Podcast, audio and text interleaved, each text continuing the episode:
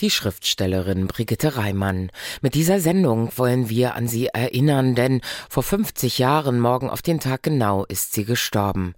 Gelebt hat sie in Burg in Hoyerswerda und in Neubrandenburg.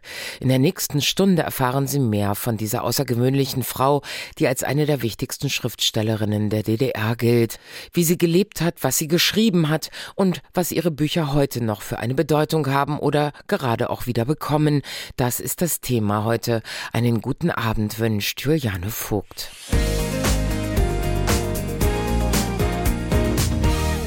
Hier ist der Kunstkarten auf NDR 1 Radio MV. Heute geht es um Brigitte Reimann. Es ist Winter 1970. Brigitte Reimann sitzt am Schreibtisch in ihrer Wohnung in Neubrandenburg. Die Öfen heizen nicht gut, sie friert und sie schreibt an ihrem Roman Franziska Linkerhand und in ihr Tagebuch. Dieser lange Winter, bis vor einer Woche Schnee und Frost, und dann die einsamen Abende und die Todesangst, wieder Krebs zu bekommen, und die Schinderei, als ich versuchte, mir das Rauchen abzugewöhnen, und ich habe es nicht geschafft, trotz Angst und grässlichen Vorhersagen der Ärzte. So viel wie in diesem Winter habe ich in drei Jahren nicht geheult. Brigitte Reimann wohnt in der Gartenstraße 7. Es sind Räume im Erdgeschoss mit Gartenzugang. In einem Erker steht ihr Schreibtisch, ein Barockmöbel, dazu eine passende Kommode mit einer schmuckvollen Standuhr. Als Tochter aus gutem Hause umgibt sie sich gern mit schönen Dingen. Erst zwei Jahre vorher war sie mit diesem Mobiliar und einer überbordenden Bücherwand von Hoyerswerda aus hierher gezogen. Am 11.09.68 schrieb sie dort in ihr Tagebuch. Heute habe ich von Dr. Marquardt Arafat erfahren, dass ich Krebs habe. Die rechte Brust muss abgenommen werden. Es war ein furchtbarer Schock. Ich dachte immer, warum muss das gerade mir zustoßen? Nun habe ich den ganzen Tag gearbeitet. Das beruhigt. Tränen wird's bestimmt noch geben. Aber jetzt bin ich ziemlich gefasst. Neubrandenburg sollte in jeder Hinsicht ein Neuanfang werden, sagt auch Carsten Gansel, der eine Biografie über Brigitte Reimann schreibt.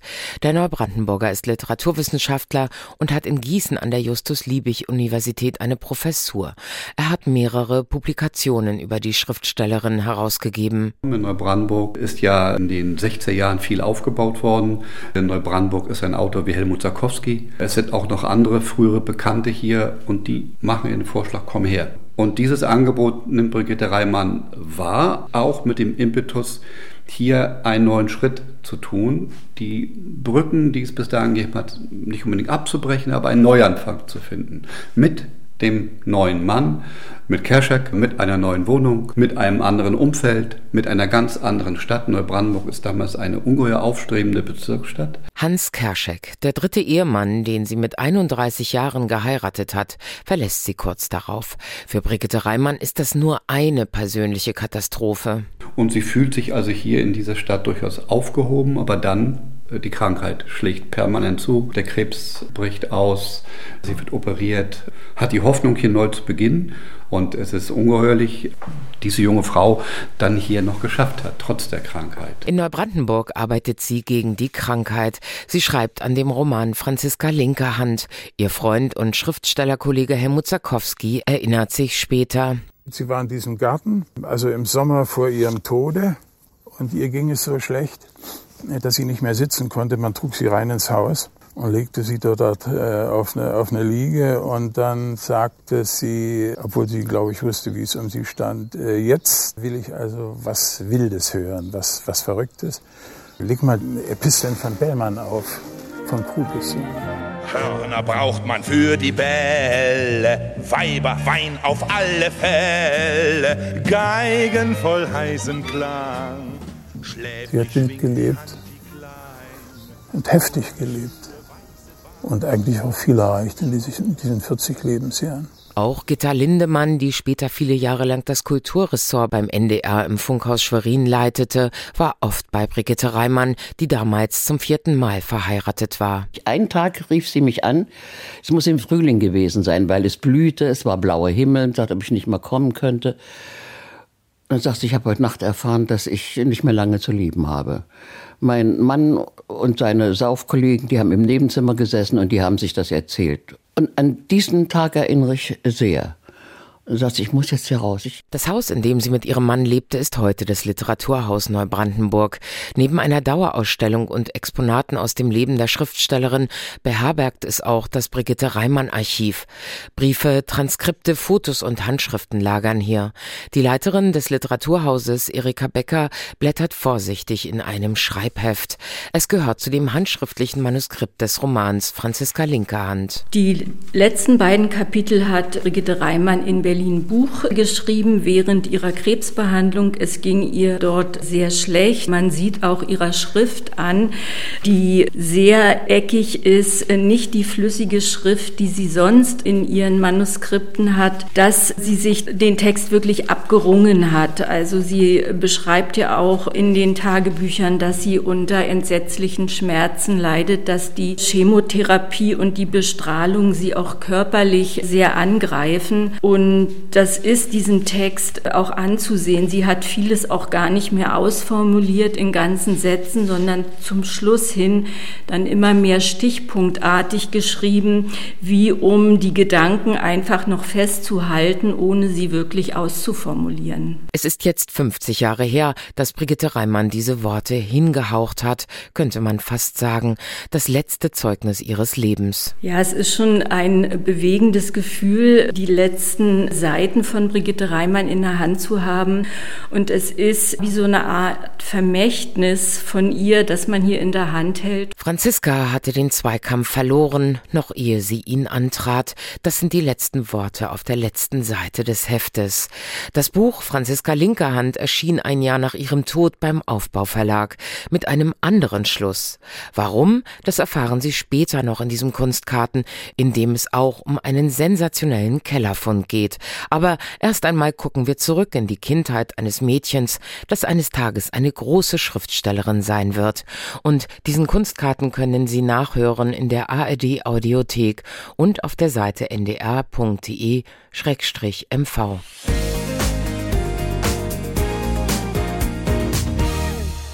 Sie hören den Kunstkarten auf NDR1 Radio MV. Heute geht es um Brigitte Reimann. Morgen jährt sich der 50. Todestag der Schriftstellerin. Geboren aber wurde sie am 21. Juli 1933 in Burg bei Magdeburg. Als ältestes von vier Kindern hat sie die Entbehrungen der Nachkriegszeit miterlebt. In einem Brief an ihre Freundin Vera Lore Schwirz schreibt sie, keine Kartoffeln mehr. Furchtbar. Mit dem Brot sind wir für diesen Monat auch schon alle und sitzen nun eine ganze Woche ohne Brot da. Wie gut, dass wir im Sommer Ehrenlesen waren. Die mahlen wir jetzt durch die Kaffeemühle, nachdem wir die Körner rausgeklopft haben und essen Suppe davon. Halt! Jetzt habe ich es falsch ausgedrückt. Das hört sich ja so an, als hätten wir die Körner rausgemacht und dann die Ehren durchgemahlen. Schon damals keine Ungenauigkeiten im Text. Sie nimmt das Schreiben ernst. Der Freundin gesteht sie mit 14 Jahren, dass sie Schriftstellerin werden wolle, hauptberuflich, nicht nur nebenbei. In der Zeit erkrankt sie an Kinderlähmung. Ihr Biograf Carsten Gansel. Autorin ist sie nicht geworden, weil sie Kinderlähmung hatte, sondern Autorin ist sie geworden, weil sie schon aus einem durchaus literaturinteressierten Haushalt kommt. Es ist ja bekannt, dass sie schon wahnsinnig viel gelesen hat, dass sie Gretchens Monolog, also aus dem Faust auswendig konnte, dass sie Märchen rezipiert hat, dass sie auch im Dritten Reich Bücher gelesen hat, die, die vor allen Dingen im Bereich der Abenteuerliteratur gelegen haben. Ne? Also sie ist eine ausgesprochen selbstbewusstes Mädchen gewesen mit besten Anlagen, hat ja auch schon sehr früh geschrieben, schon in der siebten Klasse gibt es von ihr erste Texte und das geht eigentlich kontinuierlich weiter. Dennoch ist die Krankheit ein tiefer Einschnitt in der Entwicklung des Mädchens, der jungen Frau, die sie gerade wird. Ich glaube schon, dass das hier dann logischerweise auch, sagen wir es mal in Anführungszeichen, bestimmte Beschädigungen liegen. In einer Zeit, in der junge Leute in der Lage sind, sich auszuprobieren, in der die ersten Freundschaften zustande kommen, in dieser Zeit ist dieses junge Mädchen liegt erst einmal im Krankenhaus. Die ganze Sache dauert über drei Monate. Es ist ihr prophezeit, dass sie möglicherweise im Rollstuhl landen wird. Das passiert Gott sei Dank nicht. Aber sie kommt dann ja an die Schule, später an die Oberschule und sie braucht die erste Zeit eine Schiene, äh, um die Treppen hochzugehen. Wenn man sich die Schule in Burg vorstellt, das, sind, das ist also ein altes, ehrwürdiges Gebäude mit vielen Etagen und mit Treppen. Und sie trägt eine Hose, damit man das nicht sieht.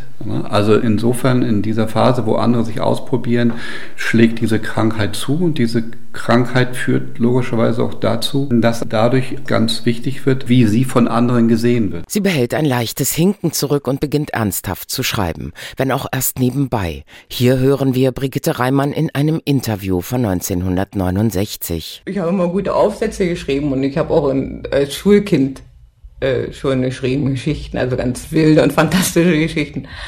Und dann später die Laienspieler für unsere Gruppe, als ich noch äh, in die Oberschule ging. Naja, und nach dem Abitur habe ich dann dieses Buch geschrieben, Die Frau am Pranger. Aber das war äh, eigentlich ein Zufall. Das, das habe ich ganz unbefangen geschrieben, ohne Ahnung von irgendwelchen literarischen Gesetzen. Ich denke manchmal, wenn ich das schon gewusst hätte, was ich nachher dann alles gelernt habe, dann hätte ich, hätte ich gar nicht erst gewagt. Man kannte so, wenn man also so ganz unbefangen schreibt, kennt man die Fallstricke noch nicht, die das Bücherschreiben bereithält. Und deshalb hat das gleich beim ersten Mal, äh, ist das dann also ein Buch geworden mit einer straffen Fabel, ist eigentlich heute noch mein, mein Lieblingsbuch. Die Frau am Pranger. Es geht um eine deutsche Frau in der Nazizeit, die sich in einen russischen Kriegsgefangenen verliebt. Ich habe damals ein Foto gesehen in einer Nazi-Zeitung, wo drei Frauen abgebildet waren mit geschorenen Köpfen. Und damals kannte man ja nicht, nachher waren solche Bilder also beinahe läufig, nicht? nachdem äh, all das rauskam, was in den KZs geschehen war. Aber äh, damals war etwas ganz Unerhörtes, das hat mir einen, einen ganz tiefen Eindruck gemacht und mich furchtbar erschüttert und ist mir so nachgegangen, Obgleich ich natürlich damals als Kind nicht verstand, weshalb diese Frauen bestraft worden waren. Es ist ihr erstes Buch. 1956 wird es verlegt. Damit ist sie aufgenommen in den Kreis der Schriftsteller der DDR, wird wahrgenommen als junges Nachwuchstalent, gefördert und sucht ihren Weg, auch als Frau. Die erste Ehe geht genau im Gegensatz zu ihrem Erfolg in die Brüche. Burg, den 24.10.55. Dieses Tagebuch ist nicht meinen außerehelichen Eskapaden gewidmet. Es geht hier nicht um Liebe und Liebeleien. Ich will aufzeichnen, was immer mir widerfährt auf meinem Wege zur Schriftstellerin. Freilich, ich schreibe, ich werde von manchen schon als Schriftstellerin bezeichnet, aber ich selbst fühle mich noch als absolute Null. Ein Nichts in der Literatur. Eine Zeit lang war ich so niedergedrückt, so pessimistisch, habe geglaubt, dieses Leben sei sinnlos. Es lohne sich nicht, mühsam vorwärts zu kriechen auf ein Ziel zu, das wir doch nie erreichen. Sicherlich werde ich öfter noch solche Anwandlungen bekommen, aber ich denke doch, ich habe meine Aufgabe gefunden, Walter Leverenz vom Verlag Neues Leben brachte das Buch Die Frau am Pranger heraus und erinnert sich später in dem Dokumentarfilm Ich habe gelebt und gelebt und gelebt von Regisseurin Katharina Schubert. Auf die Frage, die ich damals gleich bei der ersten Begegnung stellte, na warum schreibst du denn, sagte sie, das war halb ironisch, aber ich glaube, es war nicht nur ironisch, sie meinte es auch so, für Ruhm und Ehre. Sie wollte Ganz früh war das, glaube ich, schon angelegt, zu den Großen gehören. Sie wollte eine bedeutende Schriftstellerin werden. Da ist sie noch ganz dem Sozialismus verbunden, steht hinter dieser Idee, die aber gefährdet wird, das erkennt sie schon früh durch Bürokraten und Funktionäre. Doch sieht sie in der DDR die Möglichkeit zu größtmöglicher Freiheit im Geiste des Menschen. Dafür schreibt sie. Noch früher, nämlich 1952, hat sie ihr eigentlich erstes Buch geschrieben. Erst im vergangenen Jahr ist es erschienen. Damit geht es gleich weiter, hier im Kunstkarten auf NDR 1 Radio MV.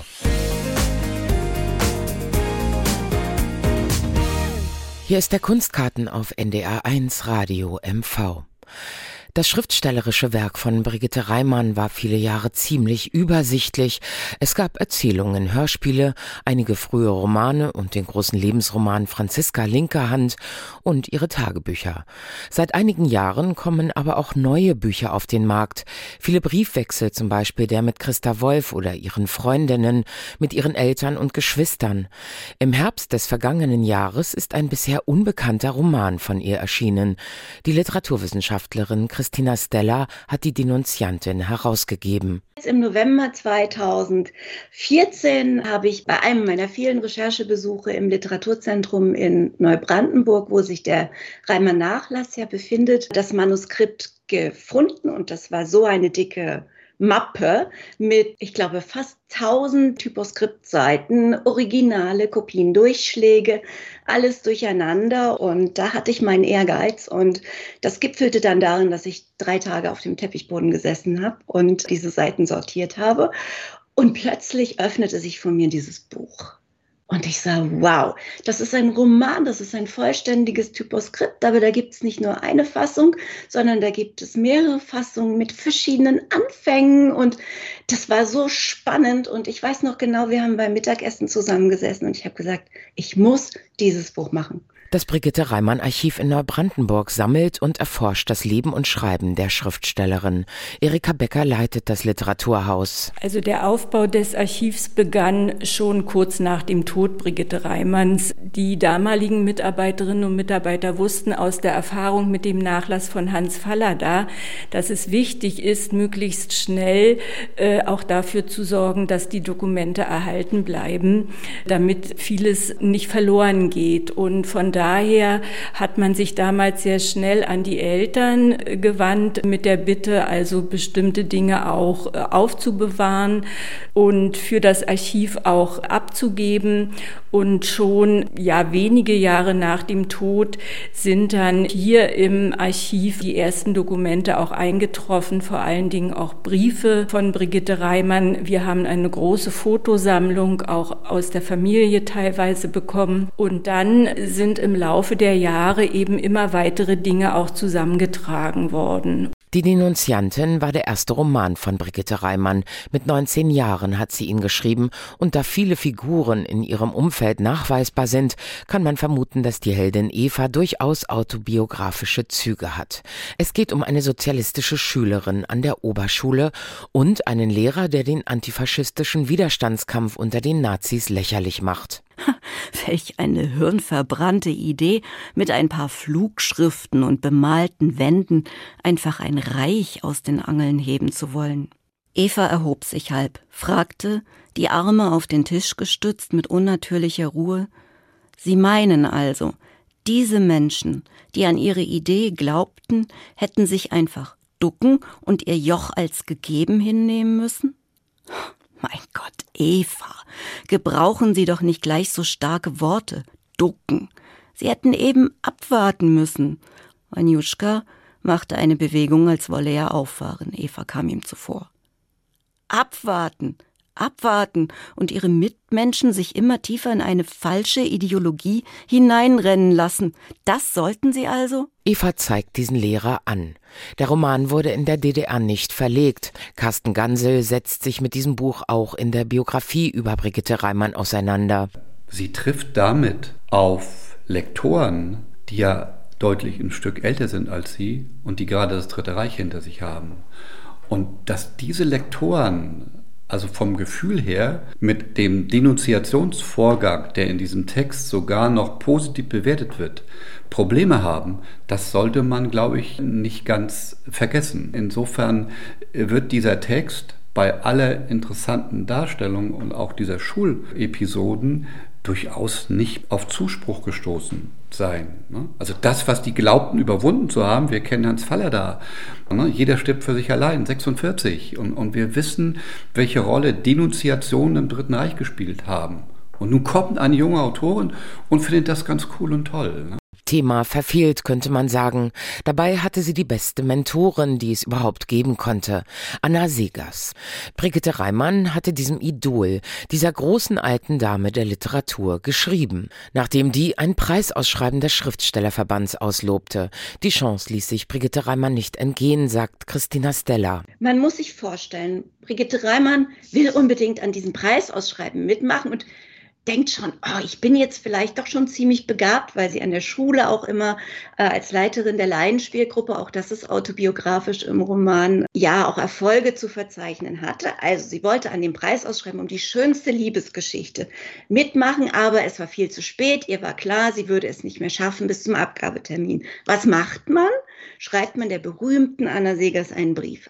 Das ist so typisch Brigitte. Ich finde es großartig. Also, gestatten Sie mir, mich ein, mit einer großen Bitte an Sie zu wenden. Die 19-Jährige bittet um nicht weniger als die Verlängerung der Einsendungsfrist. Und Anna Segers schreibt postwendend und ist sehr höflich. Ich kann zwar keinen letzten Einsendungstermin verschieben, Sie können aber trotzdem ruhig Ihre Liebesgeschichte an mich schicken. Also. Anna Segers empfiehlt sie ihrem Verlag Aufbau und antwortet ihr. Anna Segers hatte vor allem geschrieben, Brigitte Reimann solle sich mit einem Stoff auseinandersetzen, in dem sie sich auskennt und sie solle nur ja kein Sonntagsdeutsch schreiben. Also sie solle unbedingt die Sprache der Jugendlichen benutzen. Und genau das war den arrivierten Schriftstellern, die durchaus auch schon älter waren in der Arbeitsgemeinschaft junger Autoren, das war denen so ein bisschen nicht ein Dorn im Auge, aber suspekt also. Aus Penne wurde Schule, sicher stand für weltmännisch, Mäuschen durfte Eva auch nicht mehr heißen. Über die Ablehnung schreibt Brigitte Reimann im Tagebuch. Die Denunziantin war konterrevolutionär. Das heißt, ich bin ein halbes Jahr zu spät gekommen nachdem das Schwein Ulbricht bereits einen wiederum neuen, schärferen Kurs eingeschlagen hatte und unterstützte angeblich, ich habe es mir schriftlich geben lassen, die Tendenzen der Leute, die die kapitalistische Ordnung bei uns wieder aufrichten wollen. Es war ein verflucht harter Schlag. Und es hat lange gedauert, ehe ich mich davon erholt habe. Das Buch Die Denunziantin basiert auf der allerersten Fassung und stellt eine Autorin vor mit junger Sprache und frischem Blick, die Themen wie Gerechtigkeit, Sozialismus, Freundschaft und Liebe leidenschaftlich verhandelt. Nur wenige Jahre später war Brigitte Reimann schon enttäuscht von dem großen Versprechen, das die DDR nicht hatte halten können. In der sozialistischen Musterschülerin erwacht eine Kritikerin des Realsozialismus, die sich aufmacht zum großen Experiment des Lebens. Hier ist der Kunstkarten auf NDR1 Radio MV und gleich ziehen wir um nach Hoyerswerda. Vor 50 Jahren starb Brigitte Reimann. Deshalb haben wir der Schriftstellerin diesen Kunstkarten gewidmet. Sie hören NDR 1 Radio MV. 1960 zog Brigitte Reimann mit ihrem zweiten Mann, dem Schriftsteller Siegfried Pitschmann, nach Hoyerswerda. Eine Autorenkonferenz in Bitterfeld hatte zum Inhalt, Werktätige an Kunst und Kultur heranzuführen, indem Künstler zu ihnen in die Fabriken gehen. Der Bitterfelder Weg, auch propagiert von Walter Ulbricht vor dem ZK der SED habe ich den Schriftstellern gesagt, liebe Freunde, wenn ihr nicht andere enge, freundschaftliche, kameradschaftliche Beziehungen zu den Arbeitern, zu den Bauern und so weiter bekommt, dann werdet ihr keine großen Kunstwerke schaffen können. Ob sie nun diesem Ruf folgte oder dem ihres Herzens, kaum jemand machte sich so konsequent auf diesen Weg wie Brigitte Reimann. Burg, 12. September 59. Vorige Woche waren wir in Hoyerswerda. Wir fuhren auf gut Glück, um dem albernen und fruchtlosen Briefwechsel ein Ende zu machen. Hoyerswerda ist überwältigend. Das Kombinat von einer Großartigkeit, dass ich den ganzen Tag wie besoffen herumlief. Beschreibungen will ich mir hier versagen. Hoyerswerda und das Kombinat werden noch oft genug, falls dies literarisch überhaupt zu bewältigen ist, in Erzählungen oder sogar einem Roman auftauchen das Gaskombinat Schwarze Pumpe. Mitte der 50er Jahre wurde mit dem Bau dieses riesigen Kohleveredelungswerkes begonnen, um Energie zu produzieren, ohne Rücksicht auf die Umwelt.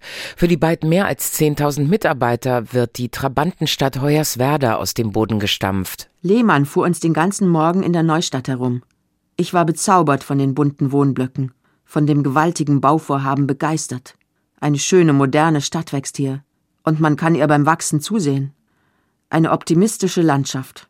Vielleicht kann ich hier innerlich gesund werden. Brigitte Reimann schont sich nicht. Sie will sich die Hände schmutzig machen, atmet Gas und Kohlenstaub und schreibt nebenbei das Buch Ankunft im Alltag. Hier spricht sie darüber in einem Fernsehinterview von 1962. Jetzt haben Sie also meine Brigade kennengelernt, bei der ich ein Jahr lang gearbeitet habe. Und ich denke, Sie werden dem Meister Hamann wieder begegnen, wenn wir unseren Film drehen nach dem Buch Ankunft im Alltag und soll ich von meinen Plänen erzählen. Ich werde im nächsten Jahr meinen ersten richtigen Roman beginnen. Die Geschichte habe ich von einem unserer schreibenden Arbeiter erfahren, der draußen im Bereich Bergbau arbeitet. Ich habe draußen in unserem Tage, einem unserer Tagebaue mich umgesehen es ist eine Landschaft, die mich reizt und die ich gerne entdecken möchte. Die Menschen, die dazugehören, die Maschinen, der ganze Arbeitsprozess. Ich habe nun inzwischen auch meine Hauptfiguren. Das Mädchen Elisabeth, eine Malerin. Und Joachim, er ist Werkleiter, einer unserer jüngsten Werkleiter in der Republik. Und den Mann Jon, der sich durchsetzen muss. Und die anderen Menschen, die dazugehören, die will ich selbst erst draußen entdecken, wenn ich in den Bergbau gehe und dort mitarbeite.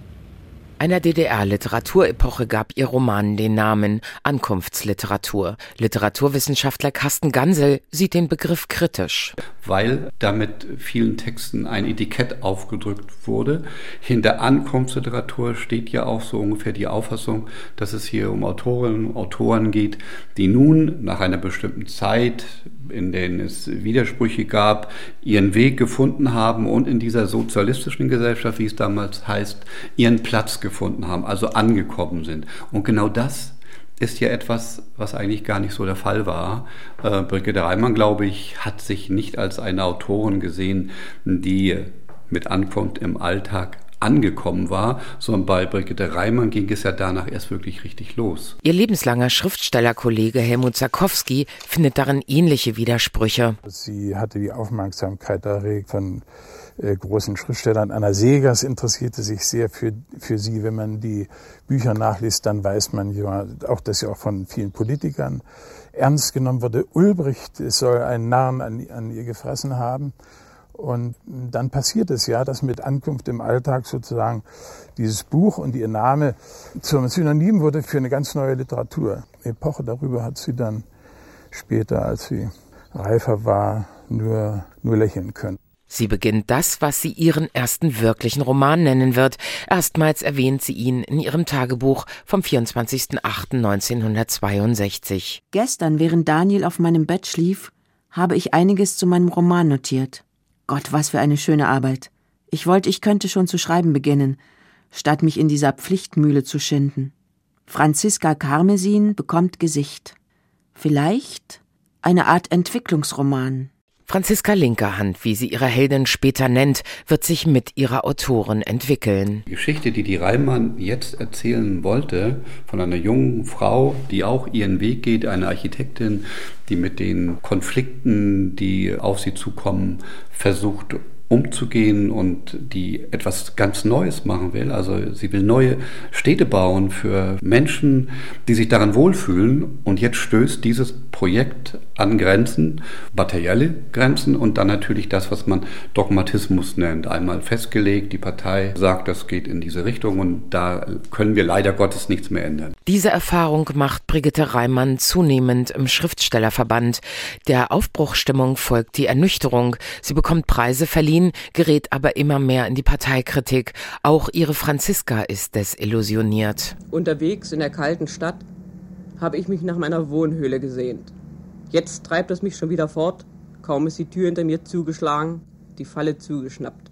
Ich koche mir Kaffee. Die Küche duftet nach Kaffee, Gemütlichkeit, Familienglück, dem ganzen Schwindel. Ich liebe Städte. Irgendwo auf der Welt muss es Städte geben und den Widerschein ihrer Lichter am Himmel, und Trottoirs und Menschengedränge, in das du dich wie ein Schwimmer wirfst. Die Neubaustädte sind längst nur seelenlose Behausungen für Arbeiter.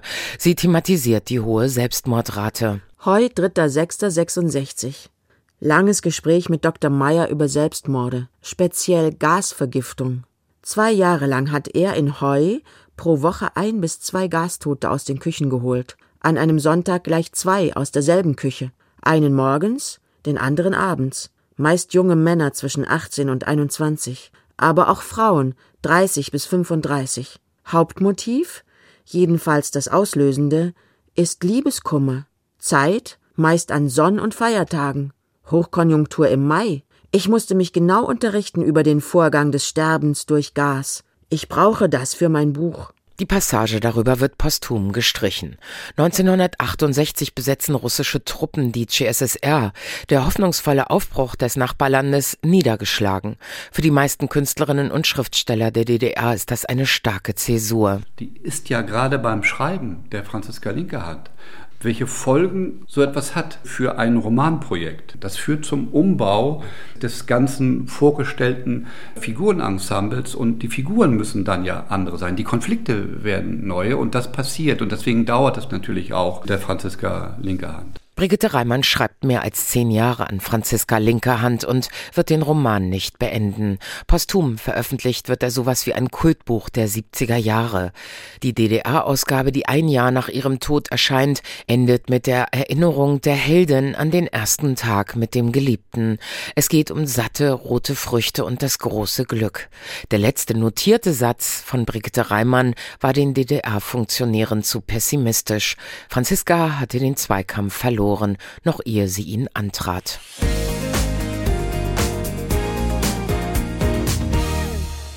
Hier ist NDR1 Radio MV mit den Kunstkarten.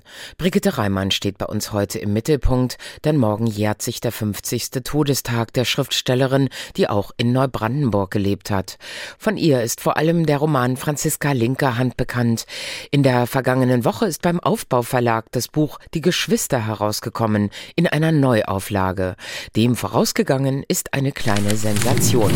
Man muss sich das so vorstellen, das war einfach nur so eine Kiste hier sieht man das mal, wie der Verschlag aussah wo das drinnen gefunden wurde, unterhalb der Treppe. Das ist Kerstin Noack leitet das Stadtmuseum in Hoyerswerda und zeigt auf einem Foto einen kleinen Raum im Treppenhaus in dem früheren Wohnhaus von Brigitte Reimann. Das ist schon etwas kurios, dass man sozusagen in einem Gebäude, was seit 60 Jahren trotzdem weiter bewohnt wurde, ganz normal, in irgendeiner Ecke unten im Keller und in so einem Verschlag noch eine Kiste gefunden hat, wo Originalpapiere von Brigitte Reimann waren, das sie wahrscheinlich irgendwie aussortiert hatte bei irgendeinem Umzug oder irgendwas, so ist es zu vermuten und dass der Handwerker so sensibel war, das festzustellen, dass das nicht nur Altpapier ist, sondern dass das, den Namen kenne ich doch irgendwo her, ich gebe das mal jemandem, der sich damit auskennt. Und dementsprechend sind die Papiere dann bei uns gelandet. Unter Zeitungen und offiziellen Briefen fand sich auch ein schwarzes Schulheft, eng beschrieben, Seite für Seite in einer gleichmäßigen, aber schwer leserlichen Handschrift,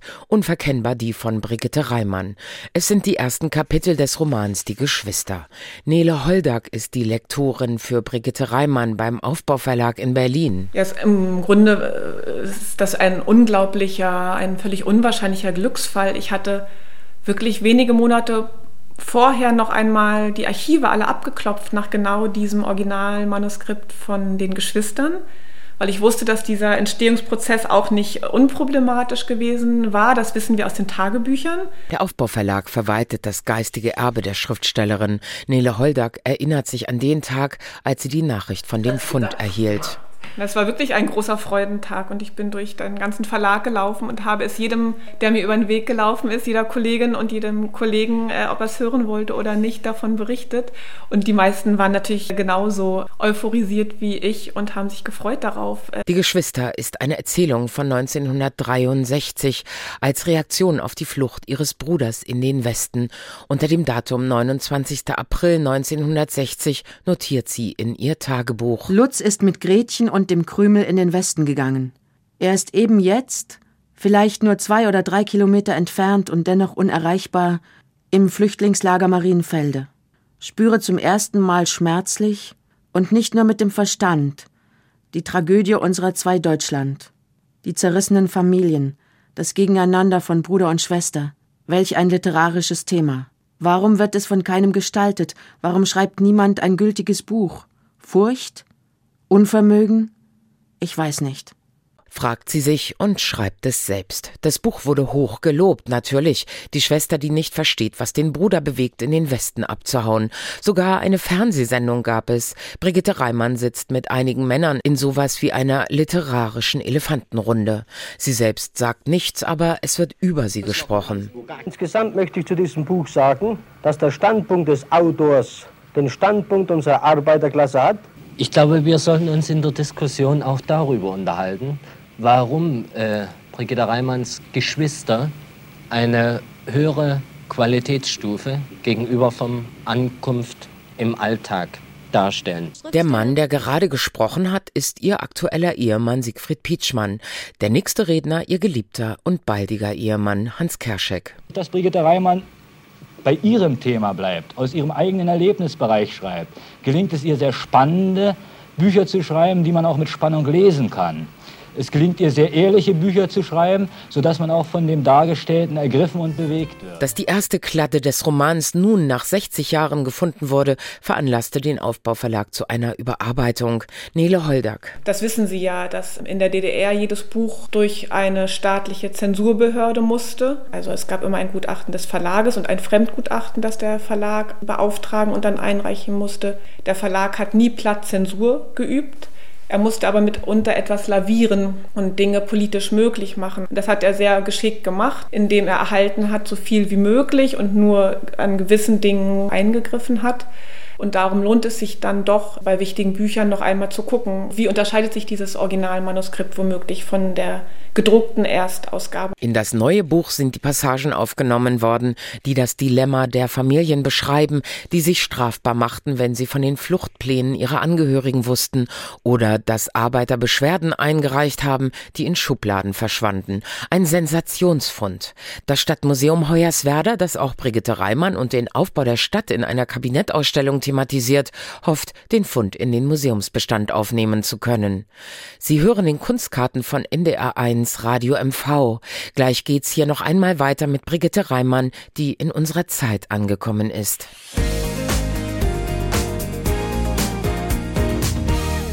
In diesem Kunstkarten hier auf NDR 1 Radio MV geht es um Brigitte Reimann, eine Schriftstellerin, die wie wenige in der DDR ihre eigene Biografie mit ihrem Werk verbunden hat. Sie war vehement und ließ nicht locker, wenn sie etwas wollte. Ich habe gelebt und gelebt und gelebt, hat sie einmal in ihr Tagebuch geschrieben. Aber was bleibt von Brigitte Reimann für uns heute?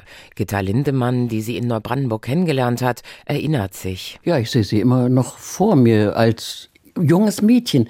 Sie war sechs Jahre älter als ich, aber ich hatte immer das Gefühl, dass sie sehr viel älter ist. Nicht vom Äußeren her. Da war sie wirklich ein zierliches, gut aussehendes Weib. Aber in ihrem Kopf, sie war mir so überlegen, sie wusste so viel und sie betrachtete das Leben von so einer Warte aus, die ich noch nicht erklommen hatte. Sie starb jung. An die Grenzen der DDR geriet sie nicht nur politisch. Ihre Lebensgier hätte in das Paris der 40er Jahre gepasst oder das Amerika der 60er oder einfach hierher, nur 50 Jahre später. Eine junge Generation entdeckt sie gerade. In dem Theaterfilm Brigitte Reimann besteigt den Mont Ventoux sitzen Brigitte Reimann und Francesco Petrarca, zwei berühmte Literaten verschiedener Jahrhunderte, in einer Berghütte. Ich habe die Form noch nicht. Jetzt beginne ich schon zum dritten Mal. Aufregung, Francesco. Ungeheure Aufregung. Das klingt ganz schön leichtsinnig, nicht wahr? Ja, und gewissenlos. Aber soll ich dir mal verraten, was ich denke, Brigitte? Nein. Ich glaube, wir machen uns eine übertriebene Vorstellung von unserer Arbeit, von ihrer Wichtigkeit. Und wie viel bleibt dabei liegen? Petrarca, der bekanntlich eine Bergbesteigung beschrieben hat, obwohl er nie oben war, und Brigitte Reimann, die alles erst erleben musste, um darüber schreiben zu können, tauschen sich aus. Für den Regisseur Jan Koslowski ist Brigitte Reimann immer Inspiration. Ähm, Brigitte Reimann für mich war vor allem eine Entdeckung, weil ich glaube ich mit äh, DDR-Literatur groß geworden bin durch meine Eltern und da aber Brigitte Reimann nicht wirklich vorkam ähm, und viel Wolf gelesen wurde zum Beispiel und ich irgendwann mir vorgenommen habe, einfach alles von ihr zu lesen. Das habe ich dann auch gemacht und äh, eigentlich bei jedem Projekt, was ich mache, immer wieder auch an Motive von ihr denke oder auch an ihre Biografie. Sie war eine Frau mit einem für diese Zeit außergewöhnlichen Selbstbewusstsein als Schriftstellerin, sagt ihre Lektorin beim Aufbauverlag, Nele Holdack. Eine Autorin, die, glaube ich, in vielem ihrer Zeit voraus war und uns heute noch unglaublich viel zu sagen hat, die unglaublich modern wirkt in ihrem Lebensweg, in ihrem Schreiben, in ihrem Erzählen und die darum, glaube ich, auch gerade noch mal neu entdeckt wird, weil wir uns heute in ganz vielem einfach wiedererkennen, was sie geschrieben hat, was sie empfunden hat, was sie als Ziele hatte für sich und ihr Leben. Und auch gerade aus heutiger Perspektive gesehen, wir leben ja doch wieder auch in sehr unsicheren Zeiten, in, in, in einer Zeit, in der man sich fragen muss, für welche Ideale man einsteht, was man bereit ist dafür zu tun, vielleicht auch aufzugeben. Und ich glaube, auch das ist etwas, womit man sich aus heutiger Sicht wieder identifizieren kann, wenn man Brigitte Reimann liest und etwas wiedererkennt, was uns heute alle betrifft. In der Erinnerung von Helmut Sarkowski, ihrem Schriftstellerkollegen, war Brigitte Reimann bis zuletzt die große Unbeugsame. Eine Widmung unterschrieb sie mit Brigitte Radauschnauze. Sie war aber natürlich immer ein unerhört kritischer Mensch, der uns äh, aufregte durch die Ansichten, die sie auch ganz unverblümt manchmal vortrug. Sie konnte einen ja provozieren und herausfordern. Wir waren vielleicht manchmal an der, ein bisschen an der Oberfläche in unserem Eifer. Sie wollte immer alles ganz genau wissen. Sie war ein sehr tapferer Mensch, glaube ich. Trotz ihrer körperlichen Zartheit hat sie sozusagen den Kampf aufgenommen. Diesen Kampf, den jeder auf sich nehmen muss, der also für eine Sache eintritt oder für eine Idee eintritt, äh, die anderen unbequem ist. Was von ihr auf jeden Fall 50 Jahre nach ihrem Tod bleiben wird, für Carsten Gansel, der ihre Biografie schreibt, ganz klar. Also ich glaube, von Brigitte Reimann bleibt natürlich die Franziska Linkerhand als ein ungeheuer wichtiger Text, der nicht nur an die DDR gebunden ist, sondern der zeigt, wie eine kreative junge Frau an die Grenzen einer Gesellschaft stößt. Der zweite Aspekt, glaube ich, ist das, was allen Figuren von Brigitte Reimann eingeschrieben ist, dass sie sich nicht einpassen lassen, dass sie unbequem sind, dass sie gegebenenfalls auch gegen den Strom schwimmen, dass sie das haben, was, was Menschen ja auszeichnen sollte, dass sie ein Bewusstsein ihrer selbst haben, dass sie wissen, was sie nicht wollen, wissen, was sie wollen. Auch die Frage, wie wir leben und wohnen sollen, damit es allen gut geht, ist bis heute nicht beantwortet. Dafür hat Brigitte Reimann uns Franziska Linkehand geschenkt, die streitbare Architektin, die auf die Menschen guckt zwischen den Betonplatten, sagt Gitta Lindemann. Dieses, wie könnte es aussehen, eine Stadt, wie könnte man gut miteinander leben, das ist ja die Sehnsucht und der Wunsch der Menschheit immer, wird es auch immer bleiben und insofern wird dieses Buch auch immer Bestand haben. Also das halte ich für so eins, was auch nach 100 Jahren noch gelesen wird. Christa Wolf, die 2011 gestorben ist, war viele Jahre lang mit Brigitte Reimann in engem Briefkontakt und blieb bis zuletzt bei ihr. Ob man also erkennen wird, welche Bedeutung ein äh, Schriftstellerinnenleben in dieser Zeit in der DDR hat, weil es ja wirklich alle Konflikte die diese Zeit uns da gegeben hat, hat sie ja ganz stark miterlebt, verarbeitet. Und das wird etwas äh, auch mit davon abhängen, ob die DDR als Gesamtheit völlig verschwindet, äh, also ich meine in der geistigen Aufnahme bei den nachkommenden Leuten, oder ob sie als ein Phänomen innerhalb der deutschen Geschichte erhalten und erforscht wird. Das wird sie. Von vielen Leserinnen und Lesern, aber auch von aufmerksamen Handwerkern, einem großartigen Literaturarchiv hier im Land, einem Verlag, der sich um sie bemüht und eine Biografie in Auftrag gegeben hat, einer Brigitte Reimann Gesellschaft in Hoyerswerda, Neubrandenburg und Burg, die in diesem Jahr mit einem gemeinsamen Programm auch ihren 90. Geburtstag feiern wird. Was wir von ihr haben, ist diese Lebensbilanz, die sie ein Jahr vor ihrem Tod in einem Brief an ihre Freundin zieht. Es war einmal eine höchst lebendige Frau, die zweimal ein Studium begann, zweimal den Hochschulen entlief, aus Rebellion gegen ihre Herrenlehrer provisorisch Lehrerin wurde, während sie ihr erstes Buch schrieb. Eine Menge Männergeschichten hatte, eine Menge Dummheiten beging, die sie bis heute nicht bereut. Viermal heiratete, keine Kinder wollte, was sie heute ein bisschen bereut, weil sie Schreiben für wichtiger hielt. Es war einmal eine Schriftstellerin, die zu früh und zu viel Erfolg hatte, manchmal hungerte und manchmal wahnsinnig viel Geld verdiente, einen Haufen Orden bekam und so ziemlich alle Literaturpreise, die hierzulande verliehen werden, an eine große Sache glaubte und an einer großen Sache zweifelte, sich nach fremden Ländern sehnte und nur die Nachbarschaft zu sehen bekam. Brigitte Reimann starb am 20. Februar 1973 im Alter von 39 Jahren. Den großen Erfolg ihres Buches Franziska Linkerhand erlebte sie nicht mehr. Wir wissen nichts über ihre letzten beiden Lebensjahre, denn die Tagebücher sind verschwunden. Vielleicht tauchen auch sie noch einmal auf. In irgendeiner Schublade werden sie hoffentlich darauf warten. Das war der Kunstkarten auf NDR 1 Radio MV. Ich verabschiede mich. Hier war Juliane Vogt. Und diesen Kunstkarten können Sie nachhören in der ARD Audiothek und auf der Seite ndr.de-mv.